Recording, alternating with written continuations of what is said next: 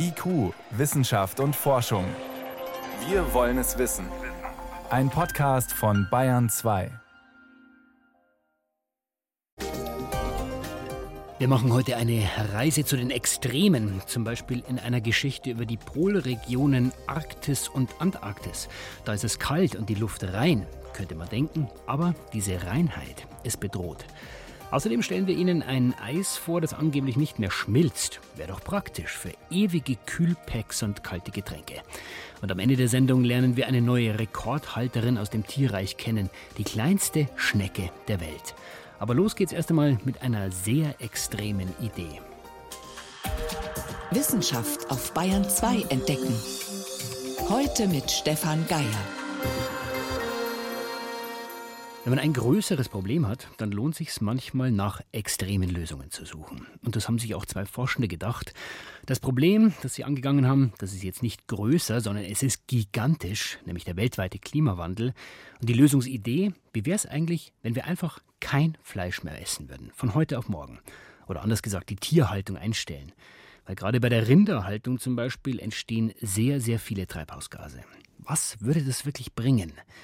Das konnte ich vor der Sendung die Landschaftsökologin Anne Klatt vom Umweltbundesamt fragen. Die hat sich ausführlich mit dieser Studie beschäftigt und zuerst einmal in dieser Studie, da heißt es ja einfach zusammengefasst, wenn wir aus der Tierhaltung aussteigen, dann spart das 50 Prozent der Emissionen, die wir brauchen, um die Klimaziele von Paris zu erreichen. Das klingt nach sehr viel. Ist es wirklich so einfach?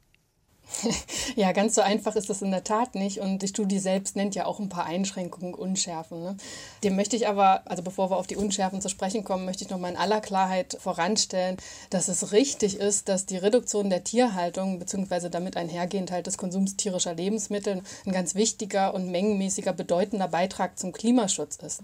Und es ist auch richtig, dass der Beitrag zum Klimaschutz sich nicht nur auf die direkt mit der Tierhaltung verbundenen Emissionen beschränkt, sondern dass darüber hinaus, über das Freiwerden der landwirtschaftlichen Flächen, ein enormes Klimaschutzpotenzial hinzukommt. Das heißt, weil ich dann Bäume anpflanzen kann und so weiter. Genau, eine pflanzenbasierte Ernährungsweise benötigt weniger Flächen als eine Ernährung mit vielen tierischen Produkten. Und durch das Freiwerden der Flächen können wir diese Flächen halt beispielsweise für Wiedervernässung von Moorstandorten aufwachsen lassen von natürlichen Wäldern. Ja, in der Fachsprache heißt das dann die potenziell natürliche Vegetation. Das ist ja bei uns in Deutschland überwiegend der Buchenwald. Und gerade in der Wachstumsphase so würde der halt sehr viel Kohlenstoff einlagern. Und dieser Aspekt, dass über die Flächenfreisetzung nochmal ein zusätzliches Klimaschutzpotenzial Potenzial sich dort auftut, der wird in der Diskussion auch zu wenig beachtet, unseres Erachtens. Ne? Und das würde ich auch sagen, ist das Gute an der Studie, dass sie darauf halt nochmal aufmerksam macht. Das heißt, zwei Punkte. Auf der einen Seite fallen die Treibhausgasemissionen aus der Tierhaltung weg, auf der anderen werden Flächen frei, wo dann wieder Treibhausgase, Kohlendioxid vor allem aufgenommen werden kann. Was ist denn mit dem Anteil Verarbeitung, Transport, Herstellung von Futter und so weiter? Also gerade bei tierischen Lebensmitteln ist das tatsächlich nicht der große Posten in der Klimabilanz. Also der allergrößte Anteil der Emissionen entsteht in der landwirtschaftlichen Produktion, beim Anbau der Futtermittel und aus der Tierhaltung selber. Das heißt, um welche Emissionen geht es dann? Also Methan aus der Rinderhaltung zum Beispiel, was noch? Das Lachgas, das entsteht auch sozusagen direkt in der Tierhaltung, beispielsweise aus dem Dung oder im Stall. Dann entstehen ja noch Treibhausgase beim Anbau der Futtermittel. Also das ist teilweise auch wieder das Lachgas aus der Düngung. Aber beispielsweise die Düngemittelproduktion ist ja auch sehr energieintensiv. Das heißt, da haben wir auch wieder CO2-Emissionen.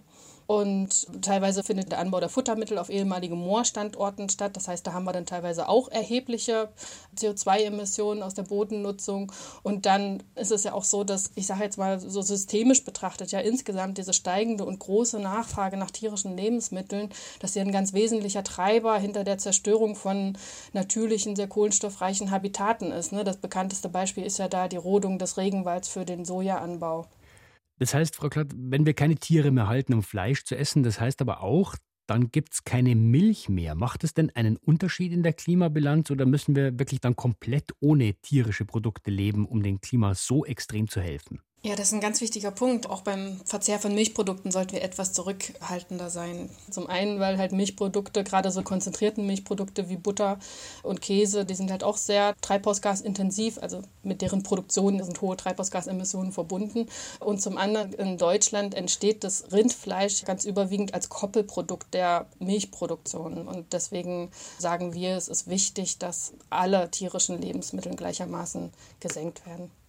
Jetzt ist es ja ein sehr extremes Szenario. Von heute auf morgen kein Fleisch mehr produzieren ist weltweit jetzt nicht sehr wahrscheinlich. Wie sinnvoll ist denn aus Ihrer Sicht so ein Gedankenexperiment dann überhaupt? Vor allen Dingen halt, um die Diskussion zu stimulieren, finde ich das schon sinnvoll.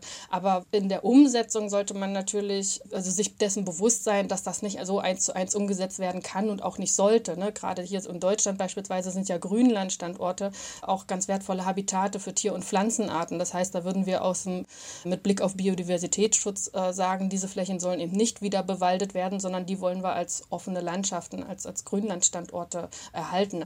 Und eine andere ganz entscheidende Frage ist ja auch, ob wir dann diese Flächen tatsächlich alle für den Klimaschutz nutzen können und wollen, weil beispielsweise mal so die ganze Diskussion im Kontext der Bioökonomie, ja, dass wir nachwachsende Rohstoffe, also Agrarrohstoffe, stärker für stoffliche Produkte zukünftig nutzen wollen und müssen mit dem Aus Ausstieg aus den fossilen Rohstoffen. So, das muss man ja auch noch mit beachten, so, ne? dass wir da wahrscheinlich nicht alle Flächen aufforsten wollen oder wieder bewalden lassen wollen.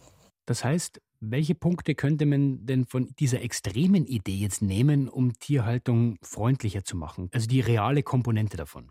Man könnte den Punkt nehmen, dass man die Tierhaltung reduzieren sollte, ja, also dass das bisherige Ausmaß nicht zukunftsfähig ist und dass wir uns da gesellschaftlich Strategien vielleicht nicht für ein komplettes Face-out, wie es jetzt sozusagen diesem theoretischen Potenzial zugrunde gelegt wurde, aber äh, zumindest für eine deutliche Reduktion der Tierhaltung dass es darauf hinauslaufen würde, so, ne, wie wir da zu diesem Ziel kommen.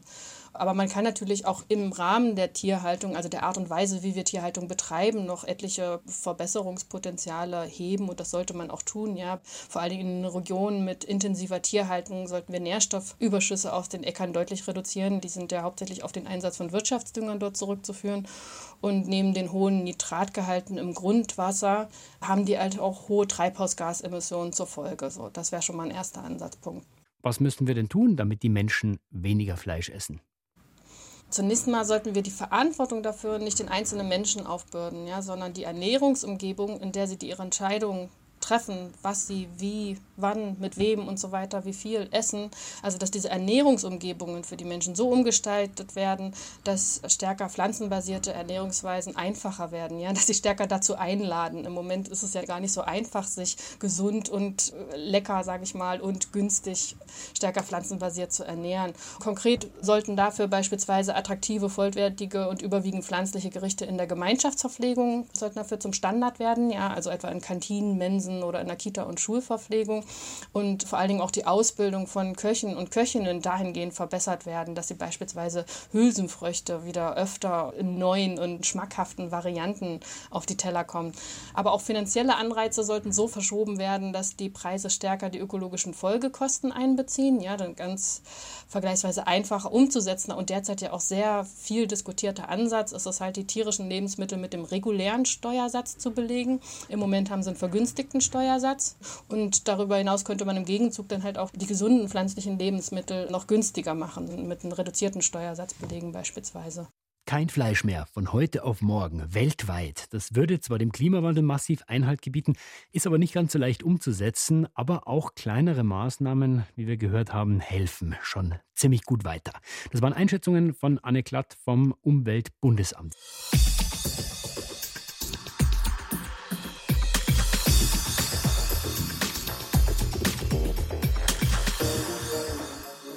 Also gesunde, alternative Lebensmittel günstiger machen, das ist, haben wir gerade gehört, ein Ansatz. Oder man könnte auch Fleischersatzprodukte attraktiver machen.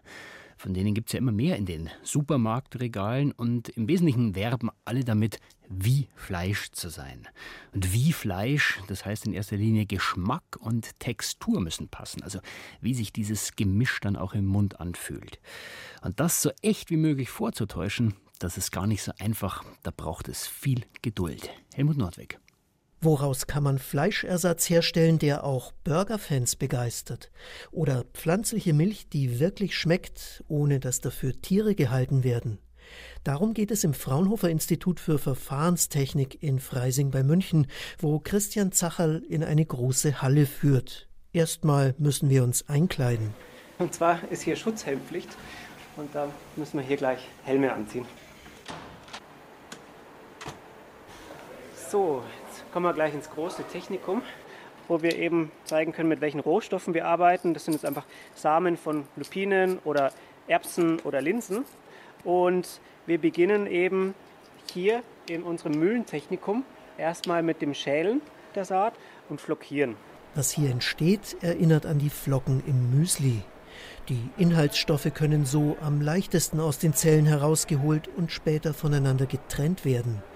Erbsen oder Lupinen enthalten besonders viel wertvolles Eiweiß und vor allem daran sind die Lebensmitteltechnologen interessiert. Sie erforschen, wie man daraus Fleisch- und Milchersatzprodukte macht. Die pflanzlichen Eiweißprodukte ist ein Pulver mit sehr hohem Eiweißanteil, wird zunächst mal gelöst in Wasser, bei 40, 50 Grad vielleicht. Dann wird Zucker dazugegeben und Fett oder Pflanzenöl. Und das Ganze wird erstmal vorgemischt. Dazu haben wir so einen kleinen Art Pürierstab, mit dem die Zutaten gemischt werden und die Öle vorzerkleinert werden. Wie eine große Küchenmaschine sieht das aus. Wenn genug Flüssigkeit zugegeben und das Ganze intensiv gerührt wird, entsteht eine Pflanzenmilch. Was hier in Flaschen tropft, sieht Kuhmilch ziemlich ähnlich. Ob dieser Milchersatz auch annähernd so schmeckt, das überprüfen Mitarbeiterinnen des Instituts, deren Geschmackssinn dafür geschult wurde. Zu ihnen gehört Eva Ortner. Sie hat gerade wieder ein paar Milchproben getestet. Der Eindruck nach Heu, den empfinde ich persönlich als sehr unangenehm in einer Milch. Und auch dieses nach Haferflocken. Wenn ich mir die in den Kaffee reinschütte, dann möchte ich nicht, dass der Kaffee nach Haferflocken schmeckt. Vor genau diesem Dilemma stehen die Forschenden. Vegetarische und vegane Produkte sollen schmecken, aber eben nicht so wie die Pflanzen, aus denen sie hergestellt werden. Das gilt auch für Fleischersatz. Ihn erzeugt Christian Zacherl in einer Art Fleischwolf. Durch den schickt er die Pflanzeneiweiße mit Öl und Wasser. Als Verdickungsmittel kommt chemisch abgewandelte Zellulose dazu. So entsteht eine Art Teig. Entscheidend dabei, dass wir hier eine Faserstruktur erzeugen können. Das Typische, was Fleisch eben an sich hat, ist neben dem Geschmack eben auch diese Muskelfaserstruktur. Man kennt es von dem Hähnchenfilet, dass das eben längs gebündelte Parallelfasern sind, die man dann eben so ja, als bissfest empfindet, wenn man drauf beißt. Dieser genussfördernde Effekt ist bei klassischen veganen Produkten wie Tofu halt nicht vorhanden. Deswegen war unsere Aufgabe hier, erzeuge eine fleischähnliche Faserstruktur auf Basis von Pflanzeneiweiß. Dazu wird der Teig im Fleischwolf zuerst unter Druck erhitzt und dann stark abgekühlt. Während er transportiert wird, entsteht die faserige Struktur, die Fleischesser kennen. Ein Ersatzprodukt soll sich aber auch beim Kochen und Braten so verhalten wie Fleisch. Zum Beispiel kommt als Blutersatz der Saft der roten Beete hinein. Wichtig ist für Christian Zacherl hier, es geht nicht darum, die Konsumenten zu täuschen. Der klassische Veganer, der immer schon Tofu gegessen hat, der braucht es vielleicht gar nicht. Aber gerade die Leute, die gerne Fleisch essen und gerne den Genusswert vom Fleisch haben, aber aus ethischen Gründen, aus Tierschutzgründen und so weiter eben auf Fleisch verzichten möchten, für die ist so ein Produkt sehr gut geeignet, weil man hat den Genusswert von Fleisch, aber man ist trotzdem vegan oder pflanzenbasiert. 55 Prozent der Deutschen essen zwar Fleisch, verzichten aber mehrmals pro Woche bewusst darauf. Das hat eine Forsa-Umfrage im Auftrag des Vegetarierbundes Deutschland ergeben.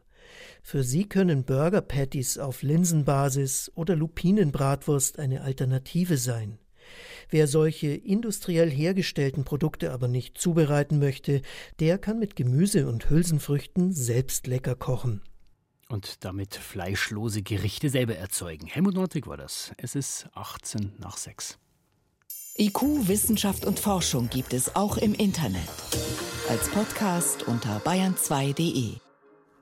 Wenn man ein Kühlpack braucht oder Eis für ein kaltes Getränk, dann ist ja ein Problem, das Kühlpack, das wird immer zu schnell warm und das Eis im Glas, ja, das ist bald geschmolzen. Das hat offenbar auch Forschende aus den USA gewurmt und so haben sie jetzt ein Eis entwickelt. Und das, So zumindest das Versprechen, das schmilzt so gut wie gar nicht mehr. Und das Ganze soll auch noch umweltfreundlich sein. Müssen wir also bald nur noch einmal pro Tag Eis aus der Tiefkühl Tiefkühltruhe holen? Lachs, Thunfisch oder Scampis. In den frischen Theken amerikanischer Supermärkte werden die Meerestiere und Fische gerne auf dicke Schichten Eis gepackt und müssen stets gekühlt werden. Am Ende des Tages wird das Eis entsorgt. Viel Wasser wird so verbraucht. Wissenschaftlerin Lu Chin Wang will das mit einem neuen Kühlmittel ändern. Wir haben einen neuen Eiswürfel entwickelt, der den Wasserverbrauch verringert. Er schmilzt nicht wie normales Wasser und kann so auch nicht andere Lebensmittel verschmutzen. Denn das kann sonst zu Qualitätsverlusten und Gesundheitsrisiken führen. Also die Geleeartigen Eiswürfel, die sie an der Universität UC Davis in Kalifornien entwickelt hat, sehen ein wenig aus wie durchsichtiger Wackelpudding. Sie bestehen zu 90 Prozent aus Wasser und zu 10 Prozent aus einem patentierten Mittel, das das Wasser fest werden lässt. 13 Stunden lang können diese Eiswürfel kühlen. Zudem könne man sie in jede beliebige Form schneiden, so die Forscher. Jahan So, die als Studentin zwei Jahre an dem Eiswürfel geforscht hat, ergänzt, warum diese neuartigen Kühlmittel besser sein sollen als echtes Eis oder Kühlakkus. Wir haben sie erfolgreich ohne Plastik entwickelt. Sie sind sehr umweltfreundlich und die Nutzer könnten sie sogar kompostieren.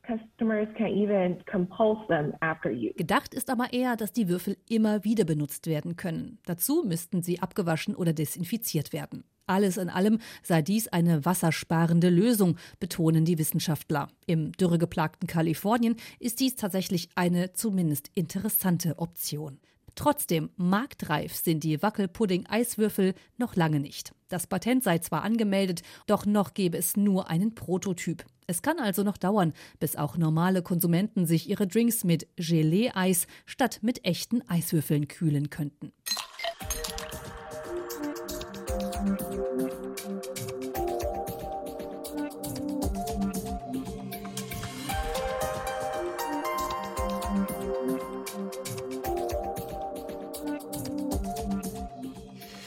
Vom Eis an der Kühltheke, von dem Katharina Wilhelm gerade aus den USA berichtet hat, gehen wir jetzt ins echte, ins ewige Eis der Arktis und der Antarktis.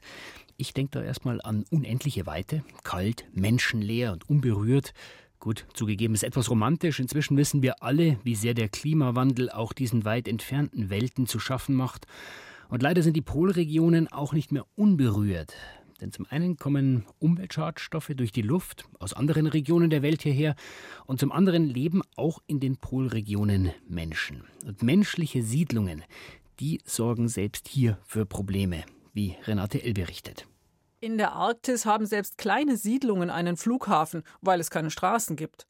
Und dort muss die Feuerwehr auch mit Löschschäumen üben, die polyfluorierte Alkylverbindungen, kurz PFAS, enthalten. Die sind krebserregend, schädigen auch die Leber und ungeborene Kinder. Der Umweltchemiker Roland Kallenborn von der norwegischen Universität für Umwelt- und Biowissenschaften in Ors fand große Mengen dieser schwer abbaubaren Chemikalien rund um den Flughafen von Longyearbyen auf Spitzbergen. In dem Flughafen in Longyearbyen gibt es ja keine Rückhaltebecken, keine Filteranlagen, die da dieses Material reinigen. Das geht dann direkt durch das Schmelzwasser in die Böden und dann in den nahegelegenen Fjord, während in Oslo die dann die Schäume dann wieder aufsammeln zum großen Teil. Eine andere lokale Quelle für PFAS ist die wasser- und winddichte Funktionskleidung von Arktisbewohnern und Touristen. Durch Abrieb oder Waschen gelangen die Chemikalien in die Umwelt. Aber weil sie so stabil sind, kommen auch PFAS aus unseren Breiten in den hohen Norden, durch die Luft oder mit Meeresströmungen. Sie gehören zu den neuen Problemchemikalien in der Arktis. Von den Zulassungsbedingungen weiß man schon ungefähr, was da für Effekte zu erwarten sind. Aber ich meine, in der Umwelt, aufgrund von den Interaktionen der Chemikalien untereinander, aber auch mit den Umweltprozessen, können andere Effekte da auftreten als das, was man normalerweise in solchen Laborversuchen getestet hat. Einmal in der Umwelt reichern sich schwer abbaubare Chemikalien in der Nahrungskette an, belasten also vor allem Eisbären, Raubvögel und Menschen. Besonders in kalten Regionen, weil Abbauprozesse dort viel schwerfälliger laufen als in unseren Breiten. Für Substanzen wie Dioxine, PCB und DDT weiß man das schon seit den 80er Jahren und seit 2004 werden diese altbekannten Umweltschadstoffe dank des Stockholmer Übereinkommens weltweit eingedämmt oder verboten. Doch neue Problemchemikalien wie die PFAS kommen jetzt dazu. In der Arktis gibt es seit Jahrzehnten ein Überwachungsprogramm für Umweltchemikalien. Da sind auch diese neuen Substanzen schnell aufgefallen. In der Antarktis hingegen hat man nicht so viele Daten, sagt der Umweltchemiker Ralf Ebinghaus vom Helmholtz-Zentrum Herion in Geesthacht. Da ist ein großes Problem, dass wir Schadstoffmessungen in der Regel nur sporadisch vorliegen haben, überwiegend im antarktischen Sommer. Dann in der Regel geografisch nicht repräsentativ eigentlich immer nur in der Nähe von Forschungsstationen. Aufgrund der schwierigen Bedingungen in der Antarktis muss man vermutlich auf passive Probenahmen ausweichen. Also das heißt, man bringt Sammelmaterial aus, sammelt das nach einer gewissen Zeit wieder ein, um dann äh, die Analytik durchzuführen. Das könnte ein Ausweg sein aus dieser lückenhaften Datenbasis. Aus den bisherigen Daten weiß man, es dauert viel länger, bis sehr schwer abbaubare, Chemiker sagen persistente Chemikalien in der Antarktis ankommen, weil es auf der Südhalbkugel weniger dicht besiedelte Industrieregionen gibt. In Raubmöwen aus der Antarktis sehen wir, dass diese klassischen persistenten organischen Schadstoffe in diesen Tieren hoch in der Nahrungskette immer noch die dominierende Substanzgruppen sind. Mehr Daten aus Arktis und Antarktis können dazu beitragen, dass weitere Substanzen in das Stockholmer Übereinkommen aufgenommen werden. Aktuelle Kandidaten sind die Phosphorsäureester, die vor allem als Flammschutzmittel in vielen Gebrauchsgegenständen stecken. Sie erfüllen alle Voraussetzungen, sagt Ralf Ebinghaus. Sie haben das Potenzial, Krebs zu erzeugen. Sie sind toxisch für wasserlebende Organismen. Wir wissen, dass sie sich sehr stark anreichern in der belebten Umwelt. Wenn wir sie in der Arktis und auch in der Antarktis nachweisen können, dann müssen sie persistent sein. Und außerdem sehen wir, dass die Konzentration, die wir in der Arktis heutzutage schon finden können, so ungefähr zwei bis drei Größenordnungen höher sind als die der PWDEs. Also die früher üblichen Flammschutzmittel, die inzwischen verboten wurden. Wie bei den PFAS gibt es für Flammschutzmittel auch Quellen in der Arktis selbst, Polstermöbel oder Computer zum Beispiel. Man lebt ja dort mit allen Annehmlichkeiten des 21. Jahrhunderts, aber selbst in der 70.000 Einwohnerstadt Tromsø in Nordnorwegen gibt es nur eine primitive Kläranlage, die Feststoffe aussiebt. Kleinere Siedlungen haben gar keine Kläranlage. So ist jeder Ort eine Quelle für Problemchemikalien. Zum Beispiel gelangen in der Arktis Medikamente in hunderte oder tausende Mal höheren Konzentrationen in Gewässer als in Großstädten der mittleren Breiten. Nur an der Forschungsstation in Ny-Orlesund auf Spitzbergen ist es anders, sagt Roland Kallenborn. Das ist eine kleine, relativ flexible, mehrstufige Kläranlage. Das ist gedacht als ein Test und eine wissenschaftliche Anlage, wo man da die Effektivität, Rückhaltung, Hydraulik, Technologie für die Arktis untersuchen kann. Versuche in Kanada und Alaska, kleine abgelegene Siedlungen mit modernen Kläranlagen auszurüsten, sind gescheitert. Erstmal war die Effektivität der Kläranlagen relativ gering, außerdem war die Fehlanfälligkeit extrem hoch. Dann fällt es aus und dann geht es nicht mehr. Weil sie vor Ort niemand warten konnte und regelmäßig Techniker einzufliegen ist viel zu teuer. In der Arktis ist vieles genauso, aber manches ganz anders als in unseren Breiten. Und deswegen sind viele Umweltprobleme dort noch gravierender was Schadstoffe in den Polregionen anrichten. Ein Beitrag war das von Renate L. Und von der Kälte im Norden, da geht es jetzt noch in die warmen Breiten Südostasiens, weil dort haben Forschende ein echtes Rekordtier gefunden. Es ist kleiner als ein Sandkorn, die kleinste jemals an Land entdeckte Schnecke. Ihr Haus ist nur einen halben Millimeter groß, winziger als die kleinsten Perlen. Adrien Jochum vom Naturhistorischen Museum Bern hat die Schnecke gemeinsam mit ungarischen Forschenden aufgespürt in Sedimentproben aus Höhlen in Laos und Vietnam. Man nimmt eine Probe und schmeißt es in einen Eimer voller Wasser und dann entsteht ein Schaum. Man schabt den Schaum ab und legt es auf Papier und es trocknet etwas und dann unter dem Mikroskop. Und wir sind selber überrascht, was alles drin war. Eben auch Angusto Pila Psamion, wie die Zoologinnen das Tier genannt haben, von dem sie bisher nur das Haus kennen. Geht es noch kleiner? Kaum. Eine Schnecke braucht eine Mindestzahl von Nervenzellen. Und, Adrian Jochum sagt, die Eier müssen durch die Öffnung passen. Wenn man denkt, die Öffnung von einer Schnecke ist so groß wie ein Haar oder zwei, kleiner als das, ist kaum vorstellbar. Aber ich würde das nicht ausschließen. Naturforschende haben längst gelernt, niemals nie zu sagen. Die geringe Größe bietet dem Tier auch Vorteile. Es kann in winzigsten Spalten leben, ohne auszutrocknen und sich sogar von einzelnen Pilzsporen oder Bakterien ernähren. Eine echte ökologische Nische also. Gerade in Höhlen könnte es davon noch einige geben fast zu klein, um entdeckt zu werden, aber eben nur fast. Helmut Nortig hört das über die Rekordhalterin aus dem Reich der Schnecken. Und das war's vom IQ-Team für heute. Am Mikrofon war Stefan Geier.